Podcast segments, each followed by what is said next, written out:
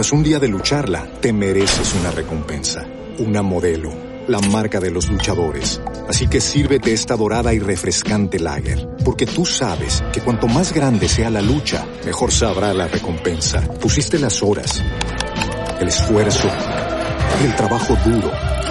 Tú eres un luchador y esta cerveza es para ti. Modelo, la marca de los luchadores. Todo con medida, importada por Crown Imports, Chicago, Illinois.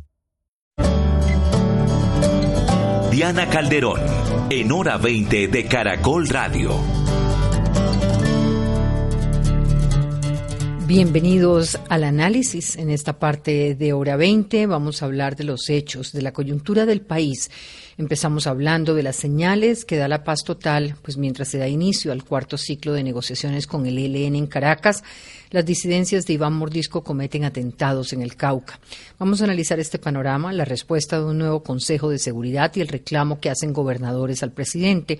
Después una mirada a una nueva polémica sobre la financiación de la campaña de Gustavo Petro, los apoyos a la campaña, la respuesta del mandatario y la respuesta de la Fundación de Libertad de Prensa. Mabel Lara, periodista periodista, analista, ex miembro del equipo negociador con el ELN. Muy buenas noches. Diana, buenas noches. Un saludo especial a todos los oyentes, a Rodrigo, a Jairo, a todos los panelistas en este momento, Alfredo Mondragón, que también está aquí conectado. Gracias, Diana. Alfredo Mondragón, representante de la Cámara por el Pacto Histórico. Alfredo, gracias por estar con nosotros y muy buenas noches. Hola, muy buenas noches. Saludar a, a todos los invitados y bueno, son momentos interesantes para hacer interpretación de, de lo que nos depara de la paz en Colombia. Jairo Libreros, abogado, profesor de la Universidad Externado, experto en los temas de seguridad. Jairo, muy buenas noches. Hola, Diana, un gusto saludarte. Un saludo especial igualmente a todos mis compañeros de panel y a la nutrida audiencia de Hora 20 de Caracol Radio. También con nosotros Rodrigo Pombo, abogado, profesor, columnista, fundador de la Visión 2022. Gracias, Rodrigo, por acompañarnos. No tengo palabras para agradecer estas siempre gratas invitaciones. A los panelistas un fuerte abrazo y a los oyentes espero que disfruten este estupendo programa. Argelia, Buenos Aires y Morales son municipios del Cauca que cada semana escuchamos por cuenta de la violencia que se vive, lugares donde las organizaciones como el Estado Mayor Central han sembrado el terror tal como ocurrió esta semana con la emboscada en la que el sábado murieron cuatro soldados en Morales, mientras que el domingo un sargento murió en zona rural de Buenos Aires tras un atentado con carro bomba. Ambos actos fueron reconocidos por el Frente Jaime Martínez de las disidencias de Iván Mordisco, quienes aseguran que no están en cese, mientras que el ministro de Defensa dice que no cederán a la persecución, que se busca presionar para que se dé un cese al fuego y que la fuerza pública debe copar todo el norte del Cauca. No obstante, todo esto ocurre con las intenciones de paz y del pronto inicio del diálogo con el Gobierno Nacional, pues desde julio, cuando se anunciaron equipos negociadores, se preparan para dar inicios a las conversaciones. El Gobierno respondió como lo han hecho las últimas administraciones, recompensas de 200 millones para dar con los responsables, un Consejo de Seguridad que el presidente atendió hoy en el departamento, el noveno Consejo en los últimos cinco años que se hace en el departamento del Cauca, desde que salieron de este salieron medidas como aumento de pie de fuerza profesional, enfocado en paralizar las economías ilícitas, propiciar un cambio hacia economías lícitas, pues propone un plan de sustitución a través de dineros públicos enfocado en el cultivo de café. Además dice que se debe privilegiar un cese de hostilidades con las organizaciones armadas, pues afirma que es necesario que la población tenga alivios. Por otro lado está el proceso de paz que avanza con el ELN, ya hay un cese del fuego y se acaba de instalar el cuarto ciclo de negociaciones en Caracas, donde en esta ocasión se busca que las partes consoliden alivios humanitarios y para las comunidades, así como que la población civil tenga un rol central en las conversaciones, lo que se ha denominado como el ciclo de la gente un ciclo que también inicia con una polémica a sus espaldas, pues esta semana la Fiscalía dijo que estarían armando un plan para atentar contra el fiscal Barbosa, una denuncia que hoy es investigada y estudiada por el mecanismo de monitoreo del cese al fuego. Quiero preguntarles cómo ven lo que está pasando, lo que está ocurriendo en el país, qué significan estos mensajes y estas señales de los últimos días. ¿Quién quiere empezar? Bueno, si quieren, si quieren a ver, doctor Mondragón representante. Un mejor espacio. Gracias. Pues mira, yo creo que es muy difícil que los sectores políticos que han utilizado la violencia para expresar sus posturas, creo que es muy difícil que salgan de esa inercia. y creo que está en esa inercia significa hacer demostraciones militares para tratar de llegar a fortalecer nuestros espacios de diálogo y espacios de, negociación. Yo creo que es necesario que se supere, digamos, esa lógica de posicionar, digamos, un relato de guerra, pero también acciones de guerra que básicamente lo que ha traído nuevamente es atentar contra nuestra fuerza pública y contra la ciudadanía. De tal manera que los mensajes que han sido contundentes de, parte del presidente y del ministro de Defensa de no ceder a las pretensiones de aquellos que quieren que fracase eh, los intentos de paz en Colombia, pero además también de que no van a renunciar, que es el propósito, es de establecer un monopolio de la fuerza pública y del Estado en los territorios, para eso es que se busca un proceso de paz, para que no hayan actores armados ni con pretensiones políticas ni con pretensiones simplemente criminales que hagan control de territorio, pues buscar espacio efectivamente para que Colombia transite una era verdaderamente de paz. Pero no se pueden equivocar en que los procesos de negociación sean a la usanza, digamos, tradicional de cada quien hace una especie de demostración de fuerzas para tratar de llegar fuerte. Yo creo que el país está reclamando una disposición eh, total, digamos, de, que la guerra definitivamente se quedó en un anacronismo reivindicativo a quienes que creían que podían derrotar, digamos, las fuerzas del Estado y que quienes siguen en esa insistencia, pues lo que están llevando es por el contrario a perder cada vez más confianza de la ciudadanía, más de la que ya han perdido. Yo creo que los actores armados han perdido, han, tienen hoy un fracaso político y es que no son inspiración realmente de transformaciones y aunque estamos hablando de las incidencias que hoy tiene azotado el, Cauca, pero también de las preocupaciones que hay sobre el tema del ELN, lo que habría que decir es que no puede haber una especie de reconocimiento y legitimidad, un espacio que busca en este cuarto ciclo de negociaciones el tema de la participación de la sociedad civil y los procesos pues de cese al fuego con acciones que no tengan en ningún momento o que, o que conspiren contra ese propósito. Yo sí creo que son demasiados momentos y que, y que debemos disponernos unas nuevas lógicas para que avance de verdad, de verdad, el proceso de, paz en Colombia. ¿Cómo entrar en esas nuevas lógicas? ¿Cómo superar ese relato de la guerra, esa dinámica de las, eh, las organizaciones armadas arreciando en el terror, la fuerza pública en su papel mientras se prepara el diálogo?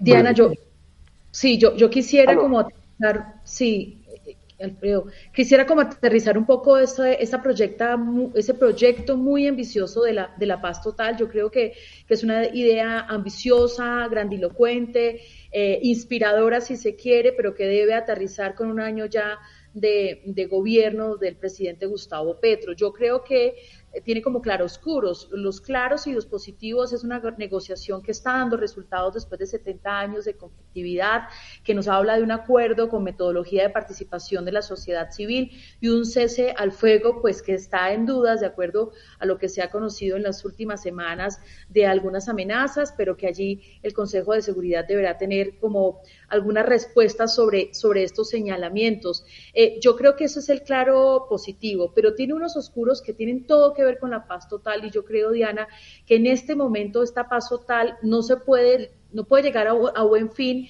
si no hay una estrategia de seguridad en los territorios que le permita a la gente estar tranquila. Yo lo que creo es que hoy, en este momento, está fracasando ese concepto de la seguridad humana del presidente, que era tan ambiciosa esa seguridad, pero que en los territorios no se está, eh, no se está viendo efectivo, que digamos, hay como una ruptura eh, de esa mirada del ministro de Defensa con los, con los uniformados que no se han podido poner de acuerdo sobre lo que significa la seguridad territorial. Y la, la misma Fundación Ideas para la Paz lo que dice es que los grupos armados están entre ellos enfrentados, pero hay una fuerza pública que casi que no está actuando. Diana, las cifras llaman la atención, enfrentamientos entre los mismos grupos armados que aumentaron un 85% y las acciones de la fuerza pública y la ofensiva del Estado contra los grupos armados se reducen en un 47%.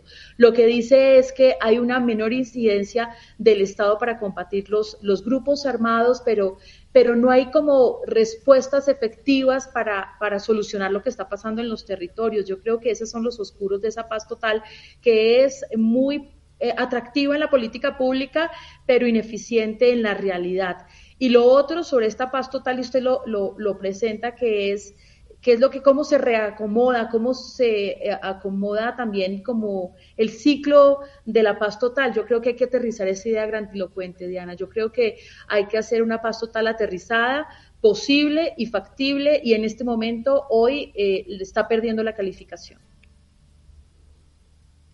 Diana, yo veo, Diana, yo veo muchas cosas. Eh, eh, me voy a concentrar en, tu pregunta sobre los mensajes. Yo veo un mensaje de caos, especialmente en el Cauca. Yo veo un mensaje de improvisación en materia de seguridad por parte de la administración Petro. Yo veo también un mensaje de debilidad de la capacidad que tiene el Estado para hacer uso legítimo eh, de la fuerza, de la violencia que está concentrado en ellos, pero que tiene unos límites y unos eh, propósitos claramente identificados. Igualmente veo unos mensajes que me preocupan mucho. Aquí esto no se va a solucionar por arte de magia, tampoco se va a solucionar, como lo decía el representante Mondragón, eh, con comunicados contundentes. Los comunicados contundentes no sirven para nada en la paz, en la guerra y en todos los temas de política pública. Aquí lo que nosotros necesitamos son cosas completamente diferentes. Primero necesitamos una conducción estratégica del Ministerio de Defensa. El Ministerio está pagado, no opera, no tiene capacidad para anticiparse en el territorio, no tiene niveles de coordinación entre las fuerzas que componen las fuerzas militares y mucho menos un trabajo compartido con la Policía Nacional y con las autoridades territoriales. Diana, lo que tú mostraste en un punto que usted menciona es, que, no tiene capacidad de anticiparse en, en las regiones donde además se sabe cómo se desarrolla el conflicto.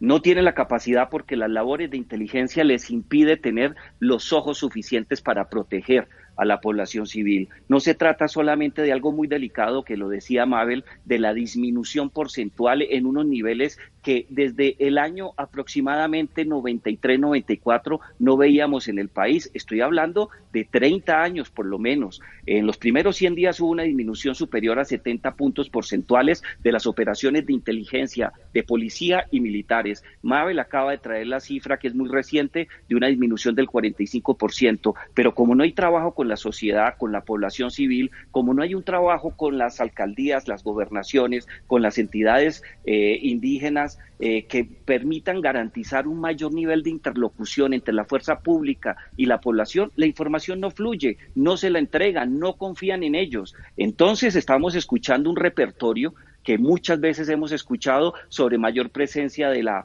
de la fuerza pública en el territorio. Diana, es la misma receta. Si hay, es la misma receta de siempre y no funciona. Colombia le ha demostrado al mundo que el control territorial requiere muchas cosas. Requiere trabajo de inteligencia, trabajo articulado con las autoridades políticas, pero algo más importante, definición de objetivos estratégicos, algunos de alto valor, pero otros para romper las rutas por donde ellos se mueven y atacan a la población civil. Es inconcebible que aumenten los enfrentamientos entre las organizaciones ilegales y la fuerza pública o las fuerzas militares vean las cosas desde lejos, pero ojo, es que la decisión es política. La decisión pasa por el Ministerio de Defensa y algunos dicen que viene de la Casa de Nariño. Si esta administración no quiere tomar decisiones políticas, pues que lo diga con total facilidad y miremos a ver de qué manera buscamos nosotros proteger a la población desde el punto de vista legítimo con acciones mínimas humanitarias. Pero si las fuerzas militares están atadas a las decisiones políticas y a un pasado que ha fracasado, Diana, esto que estamos viendo hoy se va a repetir durante mucho tiempo. Declaraciones contundentes no sirven. Cuando tú trabajas con criminales,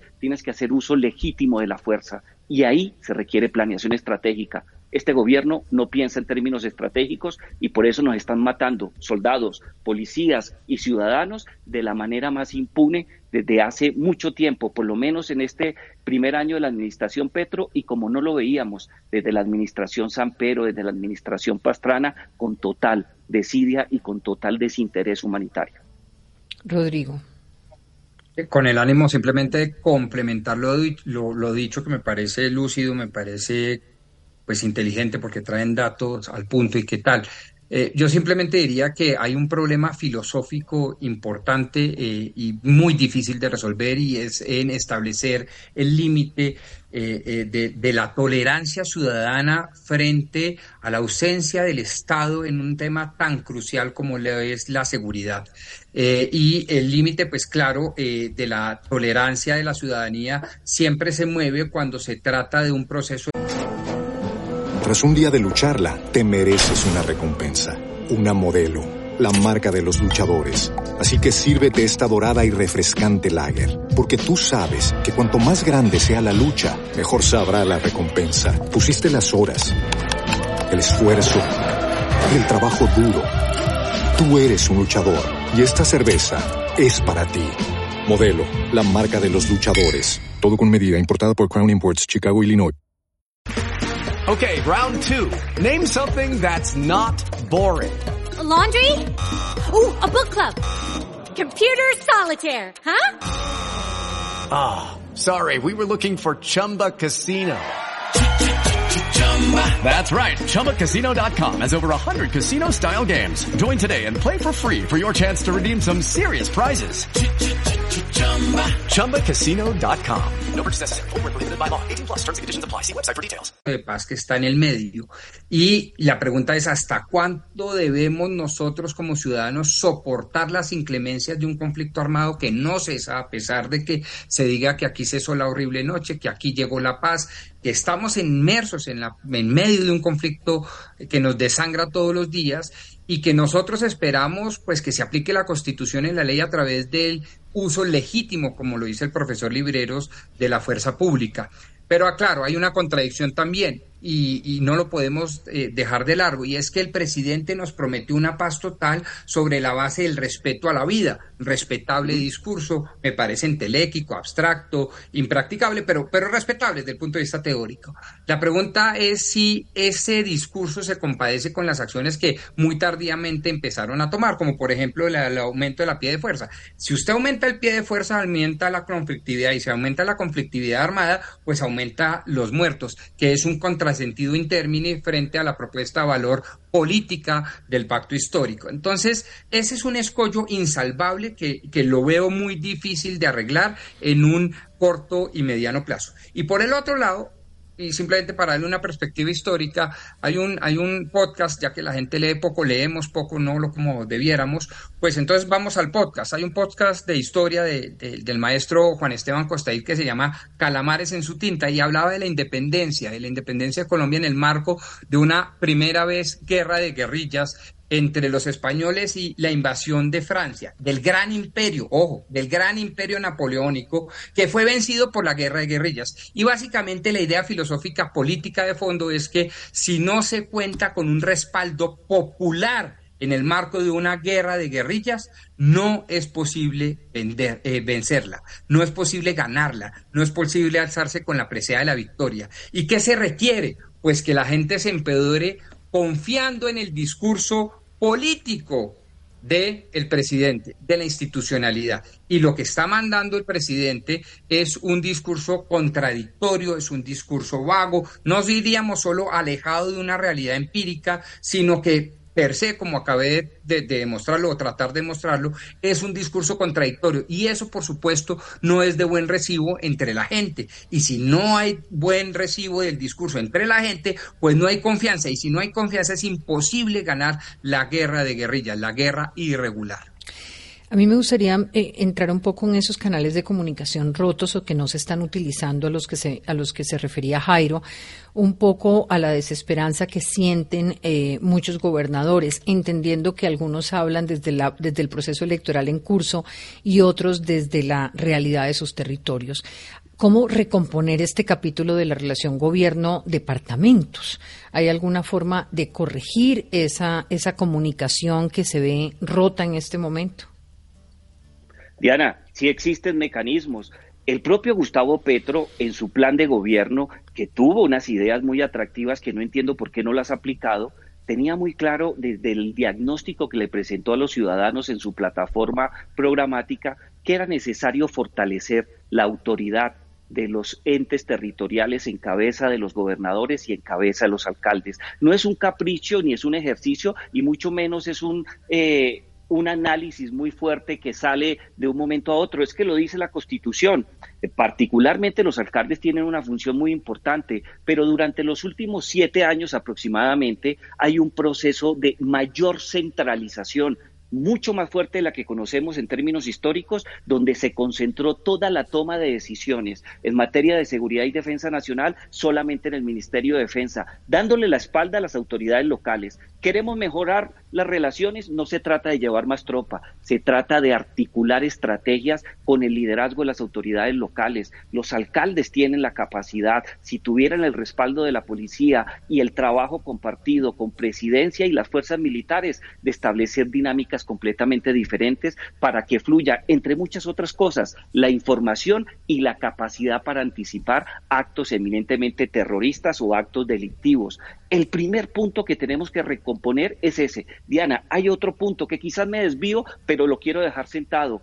Si le si no respetan la autoridad de Claudia López como la alcaldesa de Bogotá, si la policía no cumple los arreglos institucionales y los eh, pactos que establece con ella de la policía, de atender los requerimientos, de establecer ciertas líneas de trabajo, si la policía no respeta a la alcaldesa de Bogotá, la cuarta ciudad más importante de América Latina, la primera ciudad, Diana, que mayor inversión fiscal hace a las autoridades de la fuerza pública, llámelo usted policía, fuerzas militares, usted se imagina lo que ocurre con las autoridades locales en un departamento como Cauca. No la respetan, no quieren hacer ese trabajo. Queremos recomponer. Es que un poco la preocupación, eh, la preocupación que han planteado es esa, es que están amarrados y amarrados frente al discurso filosófico, pero también a que ese mismo discurso les impide cualquier tipo de cambio en la estrategia para enfrentar a las organizaciones criminales. Así es, pero ese tema es un tema de política.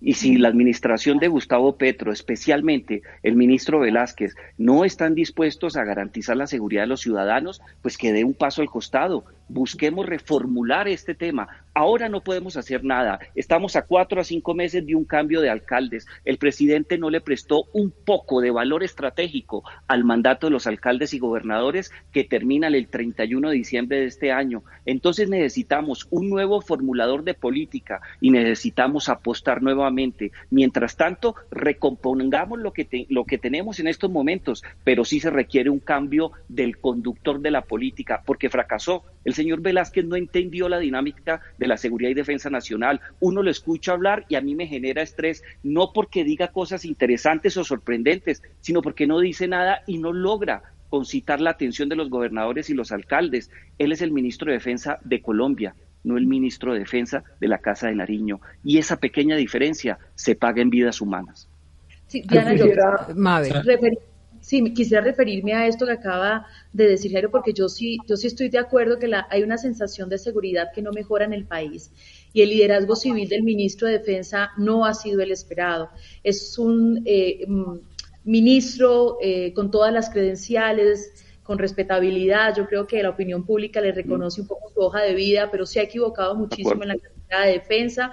También creo que ha sido muy importante la estrategia del gobierno de combatir las organizaciones criminales en el país, la persecución de las rentas ilegales, pero el enfoque territorial se está perdiendo, Diana. Y también las acciones como contra la ciudadanía han quedado por fuera, por fuera de la estrategia. Uno siente un ministro que está tratando de generar alguna conversación con los alcaldes y con los departamentos, pero no es efectiva la estrategia de seguridad, no es efectiva la política pública focalizada. El departamento del Cauca, quienes somos parte de esa región, pues sabemos que es un dolor de cabeza, lo ha sido así históricamente y hoy por hoy no tiene soluciones. Está, está la droga, está la coca, está la extorsión, pero uno no siente que exista una política pública organizada inmediata que vaya más allá de algunos llamados de atención, de sentarse como siempre algunos eh, centros de apoyo de los de los de las unidades de atención en seguridad, pero no más y no pasa de eso. Entonces yo lastimosamente y verdad lo digo porque respeto mucho al señor ministro, creo que eh, pues está perdiendo un poco la batalla en los asuntos de seguridad en el país. Quisiera aportar yo, yo quisiera apostar en el sentido en que mm, no solamente en, en, esas batallas, digamos, de siglos atrás, eh, el respaldo popular se vuelve determinante para que ciertos ejércitos puedan salir victoriosos. Y esto no es solamente una responsabilidad del presidente Petro, que por supuesto la tiene que configurar, de un respaldo popular para que se entienda cuál es el propósito estratégico en materia de cómo se avanzaría a esos propósitos estratégicos, perdón, de la, de la paz total. No deja de ser demasiado ambicioso cuando se dice paz total. Y por supuesto las expectativas se vuelven supremamente eh, más apremiantes y mucho más exigentes. Así que esas, esas expectativas que se vuelven más exigentes, evidentemente, pues pueden o generar un gran entusiasmo, pero se, puede volver se pueden devolver, ¿cierto? Convertir en un boomerang. Yo lo que quisiera aportar es que no podemos eh, dejar desprovisto esta discusión que no es solamente un respaldo hacia el presidente, sino también la tragedia política que las mismas guerrillas han cultivado, estos grupos armados que no concitan hace décadas ni respaldos populares ciertos, eh, digamos, de mayorías, de expectativas, por lo, por lo cual la guerra se convierte en una especie de nudo. No hay, una, no hay un relato de la ciudadanía de, respaldo a, una propuesta de paz consistente desde el Estado, desde las instituciones del Estado, pero tampoco hay un respaldo popular de unas reivindicaciones políticas de una, de una guerra, de, una guerrilla con estos propósitos de violencia. Lo que yo quiero plantear es que mm, recordemos que los procesos de negociación que tuvo el gobierno de Santos, que finalmente, a pesar de todas las discusiones que puedan haber, se podrían calificar de exitosas. Pues fue un proceso de negociación de cuántos años, por lo menos de seis años. Yo creo que cuando digo esto no es porque se tenga que repetir el mismo trámite. Yo creo que, por ejemplo, deberíamos lograr que esto se avance de manera significativa, avance de manera significativa mucho más rápido por la experiencia y porque sabemos que un, proceso de diálogo y de negociación que se prolongue demasiado, pues se va configurando, facilita que haya muchos factores que lo alteren.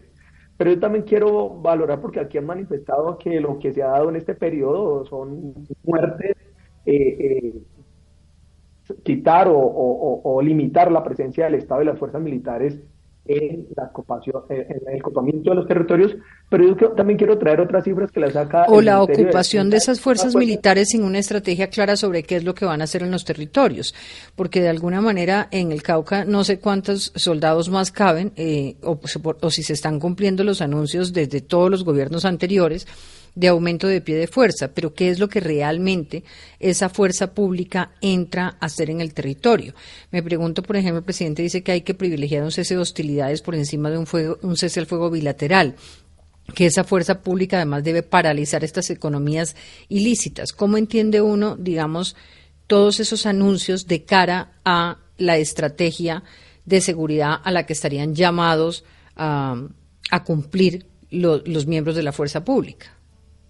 Yo, yo quisiera terminar algo un poco antes de entrar brevemente sobre lo que acabas de decir, y es que hay datos sobre, hay datos de la misma fuerza pública y del Ministerio de Defensa en donde plantean que de agosto a diciembre de 2021 los resultados de muertes y de heridos de soldados, de nuestros soldados de policía, fue de 75 eh, soldados y policías muertos, asesinados en medio este conflicto, y que fueron más de 309 soldados y policías heridos, y que para el periodo, ese mismo periodo de meses, de agosto a diciembre, pero en el 2022, donde ya había una presencia del gobierno nacional con una disposición, las muertes siguen existiendo, pero con un 59% menos, son 31 muertes y 197 heridos. Por supuesto que siguen siendo demasiados heridos y demasiados muertos, pero lo que quiero manifestar es que también aquí hay unas cifras que podrían plantear que la, la, la perspectiva, la lógica de no seguir priorizando una confrontación violenta para hacer grandes titulares,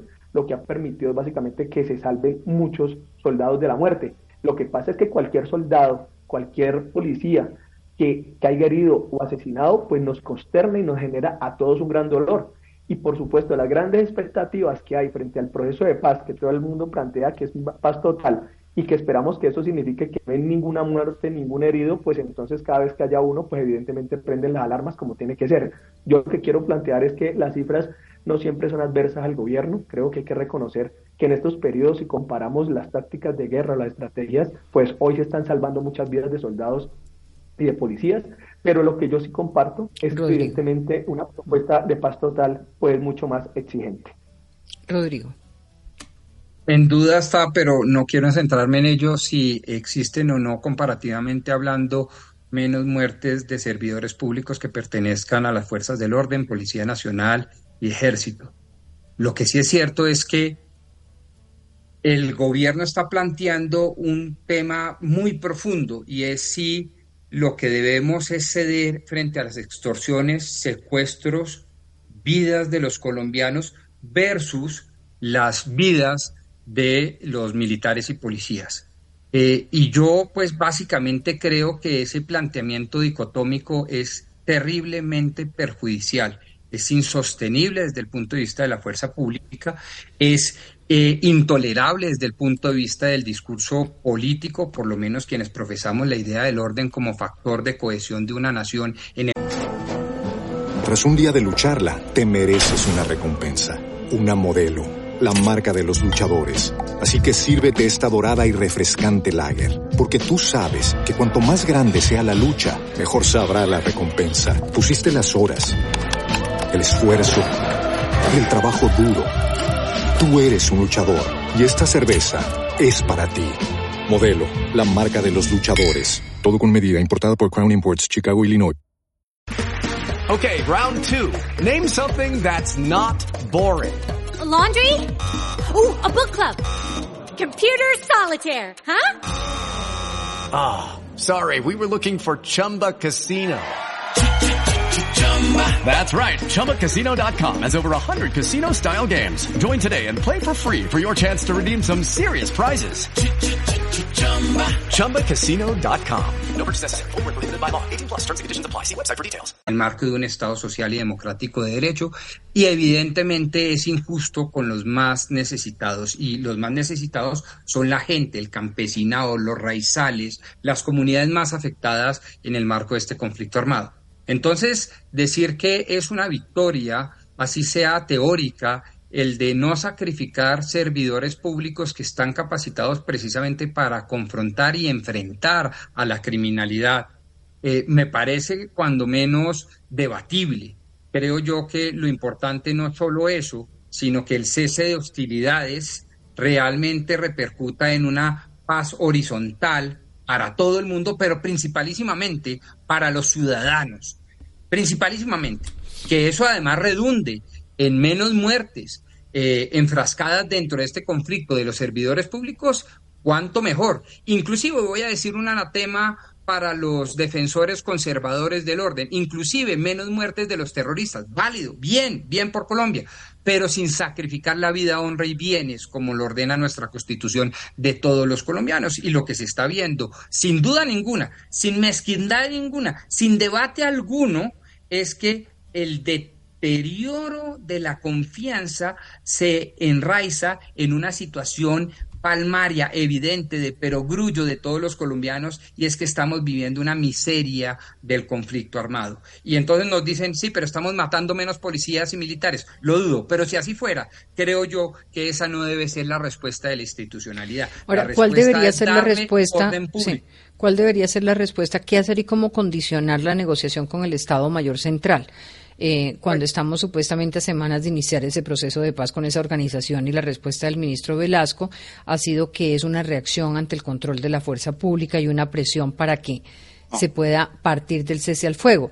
Entonces, el gobierno, ¿de qué manera debería establecer unos condicionamientos para arrancar? ¿Y cuáles serían? Diana, eh, Diana, es que fíjese una cosa, no más la, la, la apreciación del ministro, del ministro Velázquez es desafortunada, no es precisa y no corresponde con la realidad ahí tenemos un problema muy grande. No es cierto que las fuerzas militares y la Policía Nacional establezcan cercos estratégicos en términos de operaciones militares o en operaciones policiales que lleven a estas organizaciones al margen de la ley, que son la gran mayoría vinculadas directamente con el crimen organizado, el tráfico de armas, el narcotráfico y otras dos o tres modalidades consagradas en la Convención de Palermo. Eso no es cierto. Esta respuesta obedece a falta de estrategia, porque el Ministerio de Defensa no ha entendido que se requiere recuperar el control del territorio y el territorio no se recupera con más presencia de las fuerzas eh, de la fuerza pública. Usted lo decía, Diana, no le cabe un soldado a Cauca, como no le cabe un soldado al Catatumbo, como no le cabe más fuerza pública a ciertos sectores en el país. El problema es que no actúan porque no tienen un derrotero o un escenario claramente identificado. Uno puede usar aquí términos propios de la vida militar, que, que es a lo que yo me dedico desde en el externado de Colombia como profesor, pero es que si no sabemos eh, cómo vamos a cortar las actividades del narcotráfico, de qué manera vamos a proteger a la población civil y cómo vamos a garantizar que esas personas acepten las condiciones que se van a discutir en la mesa. Esto se va a ir por dos o tres años más. Se requiere pensamiento estratégico, definir qué es lo que queremos. Pero el presidente Gustavo Petro y especialmente el ministro de Defensa, que no sabe para dónde va, que tiene un susto operacional inmenso, no han logrado entender que al subordinar la variable de seguridad a la paz, no se contribuye al tema de la negociación política, se dejó sola la población civil a merced de unos criminales, de unas personas cuyo oficio es la delincuencia y el crimen, y lo están haciendo muy bien, y lo hacen muy bien porque no sabe las fuerzas militares para dónde va, pero esa es una decisión política. Empecemos por ahí. O sea, ¿usted no cree que la reacción sea ante la ofensiva de la fuerza pública? No, la reacción no es ante la ofensiva de la fuerza pública porque no la hay, Diana de cada 10 eh, operaciones militares que se realizaron en los cuatro años de la administración Duque, que no es una administración bien evaluada en temas de seguridad, en esta administración se están haciendo cuatro y son cuatro que están relacionadas realmente con patrullajes. No hay operaciones ofensivas, no hay operaciones de garantías en cercos humanitarios a poblaciones que están vulneradas, en algunos casos confinadas y en otras desplazadas. Cuando tú no sabes qué hacer con las fuerzas militares, pues ocurre lo que está pasando. No hay estrategia, no hay una visión clara del territorio y no hay trabajo articulado. Es el peor escenario que hemos vivido en los últimos 15 años aproximadamente. Vamos a hacer una pausa, ya regreso con ustedes.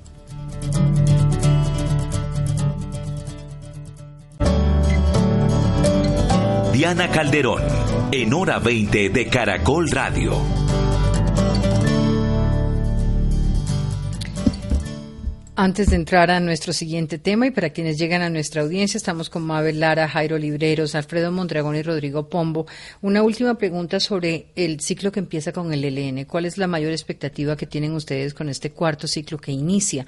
Que de alguna manera pueda darnos claridades sobre lo que está ocurriendo, sobre lo que podemos esperar y sobre la tranquilidad eh, en los territorios y en la clarificación a las presuntas amenazas al fiscal general y a la senadora María Fernanda Cabal. Mabel. No la estoy escuchando, ya. ¿Ya me escucha? Sí. no, le decía que yo creo que es una prueba de fuego eh, ante los señalamientos de eh, los, las supuestas amenazas contra el fiscal y algunos personajes en el país, como la senadora María Fernanda Cabal. Yo creo que la, la, prueba de fuego es especialmente para el mecanismo de seguridad del Consejo de Seguridad de Naciones Unidas. Está en juego en este momento eh, ese espacio que se ha abierto para darle condiciones a la población en medio del cese al fuego. Y creo que ese es el mayor reto, Diana, porque los señalamientos no caen bien por varias razones. El primero es por la pregunta de si es cierto o no es cierto y el Consejo de Seguridad tendrá que decirlo en apoyo de la comunidad internacional. El segundo es de ser cierto, si así se comprueba como, como prueba de fuego, es el mando que creo que es la pregunta que siempre nos hacemos en las negociaciones con el ELN. ¿Están enterados los negociadores del ELN de estos señalamientos y acusaciones? Estas personas que además están en contra del proceso con el ELN, ¿por qué están atacando, por ejemplo, a la familia de uno de los negociadores? Y como él mismo lo ha manifestado, yo quiero que, creo que hay que hacer un reconocimiento a José Félix Laforí, que está trabajando en este proceso de negociación, que sería una perfidia además, porque sería un engaño frente a todo el esfuerzo que se está haciendo para esta negociación. Y finalmente, Diana, yo, digamos, me creo que es esperanzador que se hable ya de la implementación del proceso de participación de la comunidad civil. Yo creo que ese, ese va a ser la gran propuesta aterrizada de este cuarto ciclo de negociación. Diana, yo espero una cosa. Sí. Diana, yo espero una cosa, lealtad. Lealtad no solamente con los ciudadanos colombianos, con la población y con la sociedad civil, lealtad en el término de llegar a unos acuerdos mínimos que nos permita pensar que este acuerdo sí va a ser realidad pero ya en el corto plazo, que es hace parte del discurso del ELN frente a la situación que viven muchas comunidades. Pero yo también espero lealtad frente a la administración del presidente Gustavo Petro y de los negociadores, lealtad en el sentido de tener la capacidad de discutir contenidos para soñar con un país diferente sin amedrentar a, personas que hacen parte de la institucionalidad, como puede ser la senadora María Fernanda Cabal, la esposa de uno de los negociadores, como puede ser el fiscal general de la Nación y muchas otras personas que en estos momentos reciben amenazas directas del ELN, lealtad con la comunidad internacional, con Naciones Unidas. Yo tengo muchas dudas sobre esa lealtad.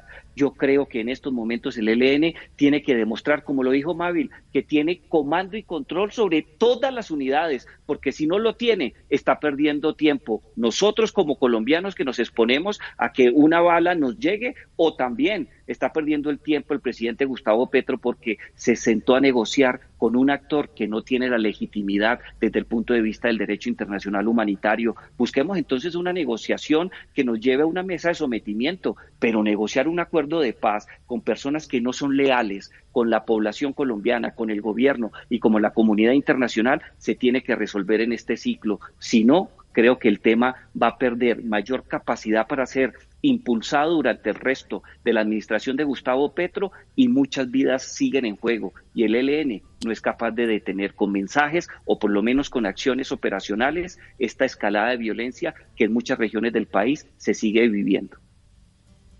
Yo, yo aportaría que yo aportaría en el sentido en que el ELN, que esta cuarta ronda, en este cuarto ciclo de, negociaciones, uno de los temas principales es el tema de la participación ciudadana, no puede tener incoherencias en buscar esta reivindicación como un elemento principal del proceso de diálogo y de negociación y por el contrario eh, incumpla o genere mensajes que contraigan esa pretensión. Yo creo que esto ni siquiera es una cuestión de lealtad con el gobierno, es una cuestión efectivamente si están decididos a entrar en un proceso de dejar la violencia como instrumento político y expresan coherencia con lo que dicen que buscan, y es tener el respaldo y las reivindicaciones, digamos, populares que están diciendo que un tema de eso es la participación ciudadana en su diversidad de reivindicaciones. Yo la veo difícil que un grupo guerrillero logre ser el conector de tantas reivindicaciones populares, de tanto descontento popular acumulado por décadas, pero que se lo proponga me parece adecuado. Lo que pasa es que tiene que dar demostraciones concretas, porque mientras que haga esas demostraciones, pero sigue teniendo por su acción militar sitiados zonas del país como en el Arauca, como en Chocó, como en Nariño, como en Norte de Santander, pues qué demostraciones concretas va a tener frente a la ciudadanía. Entonces esto no es ni siquiera un acto de lealtad con el gobierno nacional, porque el gobierno nacional lo que ha demostrado, no por un favorecimiento como de manera calculada, y caricaturesca lo ha hecho la oposición de pretender de que es que el gobierno quiere darles como una especie de condiciones exageradas o de facilidad a la, al ELN para que fortalezca. No, el gobierno tiene una posición categórica y es que está haciendo todo el esfuerzo para que avance un proceso de paz. Pero el ELN eh, tendrá que demostrar que está en un proceso en ese sentido y que tenga coherencia con los puntos que plantea que deben establecerse. Yo espero que si el ELN tiene de verdad esas intenciones, pues debe ser coherente porque no hay ningún proceso de negociación que no se avance si no empieza a tener confianza ciudadana, no solamente en las zonas donde ellos operan militarmente, mm. sino en, la opinión pública. las palabras las palabras de lealtad de los terroristas creo que son irrelevantes. Eh, su oficio, su ADN, lo que les gusta hacer, lo que saben hacer con maestría es precisamente todo lo contrario defraudar sistemática y perseverantemente la confianza del contradictor, de los ciudadanos, atemorizar a la población y sembrar sangre y miedo. Eh, yo, yo, yo, exigiría quizás como ciudadano, si, si se puede poner en estos términos de mandatorios, de exigencias, una sola cosa, claridad. Eh, yo creo que de las cosas más mm, tristes y pavorosas que estamos padeciendo los colombianos en el marco de este proceso de negociaciones que, a diferencia de los procesos anteriores, quizás no tenemos claridad sobre qué sapos vamos a tener que tragarnos. Es decir, qué está exigiendo la organización terrorista ELN y todos los demás GAOs, grupos armados organizados, para que el gobierno tenga realmente la posibilidad de suscribir un acuerdo de paz, un acuerdo de, sí, de paz. Eh, y entonces ahí implica que pues, vamos a tener que ceder otra vez una cantidad de cosas. Bueno, ¿cuáles son esas cosas de las cuales debemos ponernos y ocuparnos para tener un consenso, un acuerdo relativamente consensuado en la sociedad colombiana de cuáles sapos nos vamos a tragar para que a su turno estos señores dejen de delinquir tan pavorosamente. Me parece que sin esa claridad meridiana básica, elemental, cualquier intento de negociación y aproximación desde las conductas medias, mediatas, perdón, de, desde el cese de hostilidades hasta el acuerdo final, pues hacen agua. Pasemos a, los, las dudas que han crea, se, han creado sobre los apoyos a la campaña del presidente Petro, presidente 2022. Ahora tenemos eh, un nuevo frente en Yopal, en Casanare, luego de la publicación realizada ayer por nuestro colega Ricardo Calderón en Noticias Caracol, donde se revela que el narcotraficante reincidente Juan Carlos López, alias Sobrino, se revela como eh, una persona que junto a su esposa, Sandra Navarro, y a su cuñada Angélica Navarro, apoyaron e hicieron proselitismo a la campaña de Petro a la presidencia, así como la realización de eventos en apoyo. Eh, de hecho, hubo un cierre de campaña en la casa de ese detenido narcotraficante, a través de audios en los que aparece una persona de nombre Fabio Vargas, vocero del Comité Político de la Colombia Humana en Yopal, se confirma que tanto Sandra como Angélica Navarro estaban apoyando la campaña. No se ha hablado de, eh, de dineros, sino de apoyos de otro tipo. Ante esta revelación, el presidente Petro ha lanzado seis trinos en los que ha dicho que la información es falsa. Pidió a Caracol Televisión que rectificara y afirmó que nunca hizo una manifestación en Yopal, que no se recibieron aportes, que las personas mencionadas no eran directivos de la Colombia Humana y volvió a decir que cuando el narcotráfico intentó infiltrar su campaña, lo denunció. Además, saca una resolución, una resolución de febrero del 2023 en la que asegura que no se permitió dicha infiltración. Ante la respuesta, el medio se ratificó en la información, respondió que nunca dijo que el presidente hubiera estado presente en los actos de Yopal o de que la campaña haya recibido aportes del departamento. La FLIP se pronunció pidiendo al presidente permitir el flujo de la información. El presidente ha dicho que él, como un ciudadano, también merece eh, consideraciones en términos ah, de una información que considera calumniosa. Me gustaría cuál es la aproximación de ustedes a una línea investigativa que saca un medio de comunicación, un periodista como Ricardo Calderón y la respuesta que el presidente de la República ofrece. Mabel. Bueno, mira, yo. Ah, perdón. Dale, dale. No, gracias. No, pues yo creo, Diana, y un poco, yo, yo creo que frente a todo lo que hemos conocido es, primero, decir que es el tercer escándalo por presunta financiación de, de, de la campaña de, del presidente. Es decir, no es un asunto único que aparece de la noche a la mañana, no es un asunto que podamos dejar pasar simplemente.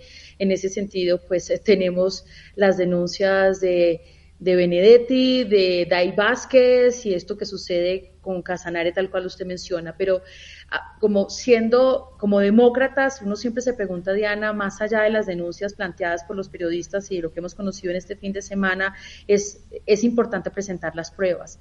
Más allá de los señalamientos, de algunas informaciones, incluso la misma Fiscalía deberá eh, presentar la independencia en cada uno de los señalamientos de esto que ha sido pues un escándalo desafortunado, vergonzante y que deja muchas dudas sobre eh, precisamente eh, la financiación de una campaña a la presidencia como la que hemos vivido. Yo, yo siento que hay muchas preguntas, pero que todavía seguimos esperando que se presenten eh, las pruebas eh, yo creo que eso es, eso es necesario. Creo que también es necesario que se respete la libertad de prensa y que, como se ha conocido, se dé la respuesta a lo que ha dicho el presidente, que no es cierto pero, pero creo que la justicia tiene que obrar en ese sentido y no podemos simplemente pasar de agache, Diana. Creo que incluso este episodio del presidente Petro es peor que eh, las denuncias del proceso 8000, entendiendo que fue su mismo hijo quien ha hecho estas denuncias y estos señalamientos, y esto apenas está comenzando. Yo creo además que está en riesgo la gobernanza de este gobierno, entendiendo que el presidente no tiene, comparado con el proceso 8000, incluso un grupo de eh, apoyo con sus ministros un poco tan fuerte o más fuerte como tuvo en su momento eh, en el proceso 8000.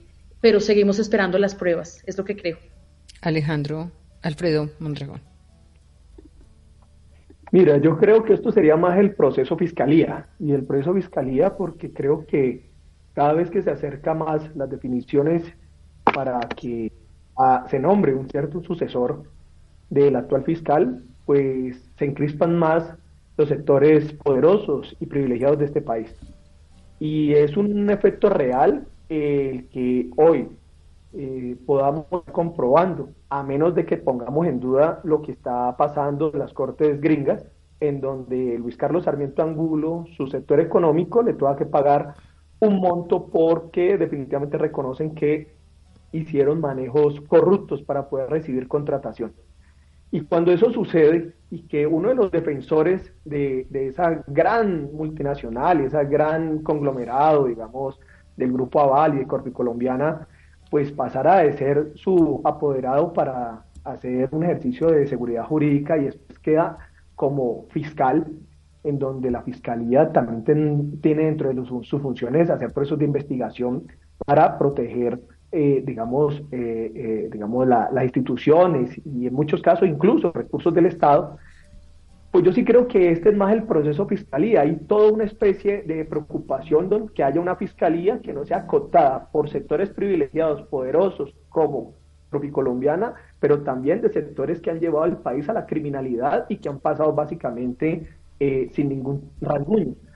Yo creo que eso lo tenemos que ver en ese sentido porque no puede ser que cada ocho días nos planteen que estamos ante el Estado más grave del país y que eso va a ser la caída del gobierno, pero cuando se logra demostrar que no tiene la consistencia que han anunciado algunos de comunicación, entonces cada vez salen como escándalos casi que como un, conejo de, del sombrero de un mago. Entonces pareciera, en eso hay que reclamar también a los sectores de opinión, a los sectores de información que deben contribuir a un proceso de fortalecimiento de la institucionalidad. A mí me parece muy grave que salga un medio de comunicación a decir que el hijo del presidente ya estaba anunciando que los dineros de la que había eh, eh, que, ha recibido pues que llegaron a la, a la campaña y que eso lo sabía el presidente pero cuando se aclara lo dicen en una entrevista directamente los que han ubicado como los principales responsables de este proceso, el hijo y la nuera del presidente, entonces resulta que no pasa nada. Entonces aparece otro, otro escándalo. Yo lo que creo es que eh, es, creo que ya se vuelve muy evidente y cierro un poco en este sentido. Si hay algo que recuerdo bastante del estallido social, no solamente en Cali, sino en generalizado, y que es un, un elemento común de los estallidos sociales, es la pérdida de confianza de la sociedad con las instituciones. Y no solamente era el Congreso o el presidente Duque, ya era también frente a ciertas instituciones. Dentro de esas eran los medios de comunicación. Cómo la población sentía que no era interpretado, que los medios de comunicación no había una confianza legítima, y eso es muy grave no solamente para las instituciones como el Congreso o la presidencia, sino también para los medios de comunicación. Y yo creo que hay que hacer todo el esfuerzo para protegerlo y darle confianza a la población. Y creo que ya es demasiado evidente cómo hay un interés decidido de algunos sectores de eh, tratar de hacer una especie de, de, asolar permanentemente. Yo creo que es muy, muy, muy difícil que se pueda asumir que eh, le atribuyen a unas personas eh, la condición supuestamente de directivos de campaña cuando se ha demostrado que no lo son y cuando había una controversia interna dentro de Colombia Humana anunciando de que efectivamente no dejaban participar a esas personas porque tenían al parecer vínculos con ese señor y que hoy le traigan eso como una prueba reina para decir que efectivamente sí, perdóneme pero se me acaba el tiempo. Eh, doctor Rodrigo Jairo. Diana eh, yo tengo una visión yo, tengo una visión completamente diferente y, muy, y lo digo con mucho respeto del representante de Mondragón. A mí lo que me sorprende no solamente son las cortinas de humo para distraer un asunto muy delicado, sino es el doble rasero de Gustavo Petro como presidente de Colombia. Lleva un discurso de cinco o seis años que se ha intensificado en los últimos dos meses defendiendo la Convención Americana sobre Derechos Humanos, el Pacto de San José, pero se le olvida que en el Pacto de San José también está establecido el derecho y la libertad de prensa y de expresión. El artículo 3 es muy claro, se le exige a todos los funcionarios públicos, particularmente quienes tienen mayores responsabilidades en el Estado, un mayor nivel de tolerancia frente a la crítica, al escrutinio público y de manera particular una carga jurídica superior al resto de la sociedad para evitar actos que intimiden a la prensa, que ponga a los periodistas en una situación crítica de persecución y en algo que acaba de decir el representante Mondragón que me genera un estrés pavoroso porque he trabajado muchos años al lado de los periodistas. Muy seguramente existen sectores que tienen crítica frente a los medios de comunicación, pero lanzar ese manto de duda como lo hace Gustavo Petro o como lo acaba de hacer el representante Mondragón, me parece que no se compadece con las normas de derechos humanos que tanto busca respetar Gustavo Petro. De un lado hay que tener en cuenta algo, Diana, se trata de ser tolerante, pero si no está de acuerdo con el ejercicio periodístico que cualquier medio de comunicación presente, existen mecanismos, todos diferentes, a descalificar, estigmatizar y ponerle en riesgo la vida de los periodistas. Dos, ya hubo una respuesta por parte del canal Caracol. Yo escuché eh, la nota que presentó Noticias Caracol, no solamente desmiente las afirmaciones de Gustavo Petro, sino que deja en punta una discusión que si Gustavo Petro la quiere escalar como amenazó que iba a hacerlo, que presente una acción de tutela. Si alguna corte o algún sistema jurídico en América Latina, lo dice la Corte Interamericana de Derechos Humanos, ha establecido procesos y procedimientos claros para la rectificación, es el sistema colombiano. Pero usted no puede descalificar de un día para otro la labor de los periodistas, porque es que el papel de los periodistas, garantizando la democracia, no se construye en un día ni en dos, pero sí se puede destruir cuando desde la Casa de Nariño considera que puede intimidar al resto de la sociedad ese doble rasero le sale mal a Gustavo Petro. Tiene que aprender a respetar la prensa. Y si no está de acuerdo, presente una tutela como cualquier otro ciudadano. Rodrigo. Pero la convención, pero la convención no dice, pero disculpe, pero la convención no dice que se proteja la mentira. Y yo creo que en ese caso sí es complicado una cosa la tolerancia pero, con es que no, no, pero, se está asumiendo, eh, doctor Mondragón, usted asume que lo que el canal hace es una mentira. cuando el canal, no sé si usted escuchó, frente a cada una de las afirmaciones del presidente, lo que el canal establece. Entonces, y digamos, frente a un escenario donde se presentara algún tipo de de incoherencia o de falsedad, pues lo que está diciendo Jairo es hay otro tipo de recursos y de mecanismos. Doctor Pompo.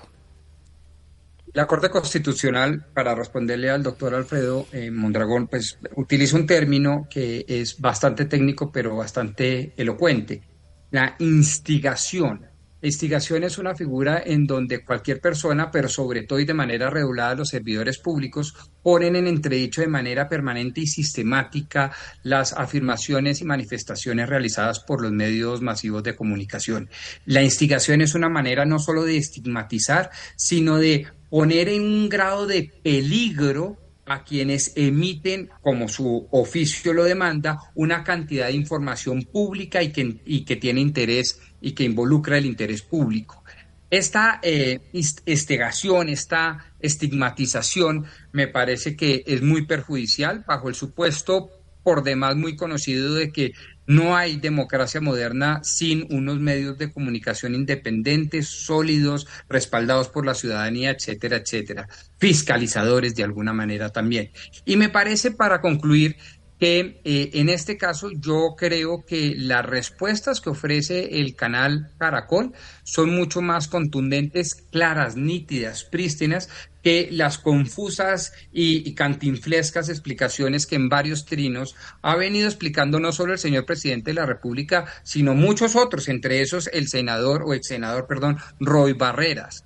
Eh, por poner, digamos, alfiles los más notables. De tal manera que lo que estoy tratando de decir es que esto es un tema muy grave, y que en últimas no se puede solventar bajo la excusa de que el presidente no sabía cuando de pronto la pregunta es, ¿debería haber sabido? Y la segunda gran pregunta en este debate desde el punto de vista de la filosofía política es si basta con que las campañas, cualquiera sea esta, de cualquier candidatura, se eh, manifiesten de manera pública que eh, no están de acuerdo en, responder, en recibir cualquier apoyo, no solo dinerario, sino cualquier apoyo político non santo a través de figuras tan deleznables como el alias sobrino. Entonces, creo yo que esa pregunta no se responde diciendo, ay, hay una resolución o un manual de eh, buenas prácticas de determinada campaña. Yo creo que la ciudadanía tiene todo el derecho de ser más exigente con los políticos y eh, demandarles, exigirles, requerirles algunas políticas mucho más aterrizadas y claras y prácticas para evitar este tipo de apoyos indebidos. Se nos acabó el tiempo, pero, gracias a ustedes por... Qué pena eh, ya me toca entregarle al operador. No, sé si un minuto me permiten. Venga, yo. 20 segundos. 20 segundos. El presidente Petro no ha salido como otros presidentes con el ñeñe al lado y que tener una fiscalía que no avance en procesos. El presidente Petro ha anunciado grandes discusiones sobre sectores económicos que dominan y tienen control de medios de comunicación y eso no pone en duda el profesionalismo ni la libertad de todos los periodistas al cual respetamos. Pero lo que pues qué bueno que lo diga porque ahorita nos puso en duda a todos nosotros, lo que no me parece acertado para nada. Pero gracias, gracias por estar con nosotros en Hora 20. Tras un día de lucharla, te mereces una recompensa, una modelo la marca de los luchadores. Así que sírvete esta dorada y refrescante lager, porque tú sabes que cuanto más grande sea la lucha, mejor sabrá la recompensa. Pusiste las horas, el esfuerzo, el trabajo duro. Tú eres un luchador y esta cerveza es para ti. Modelo, la marca de los luchadores. Todo con medida, importada por Crown Imports, Chicago, Illinois. It is Ryan here and I have a question for you. What do you do when you win? Like, are you a fist pumper, a woohooer, a hand clapper, a high fiver? I kind of like the high five, but if you want to hone in on those winning moves, check out Chumba Casino. At ChumbaCasino.com, choose from hundreds of social casino style games for your chance to redeem serious cash prizes. There are new game releases weekly, plus free daily bonuses. So don't wait. Start having the most fun ever at ChumbaCasino.com. No purchase necessary. BGW. Void were prohibited by law. See terms and conditions. 18 plus.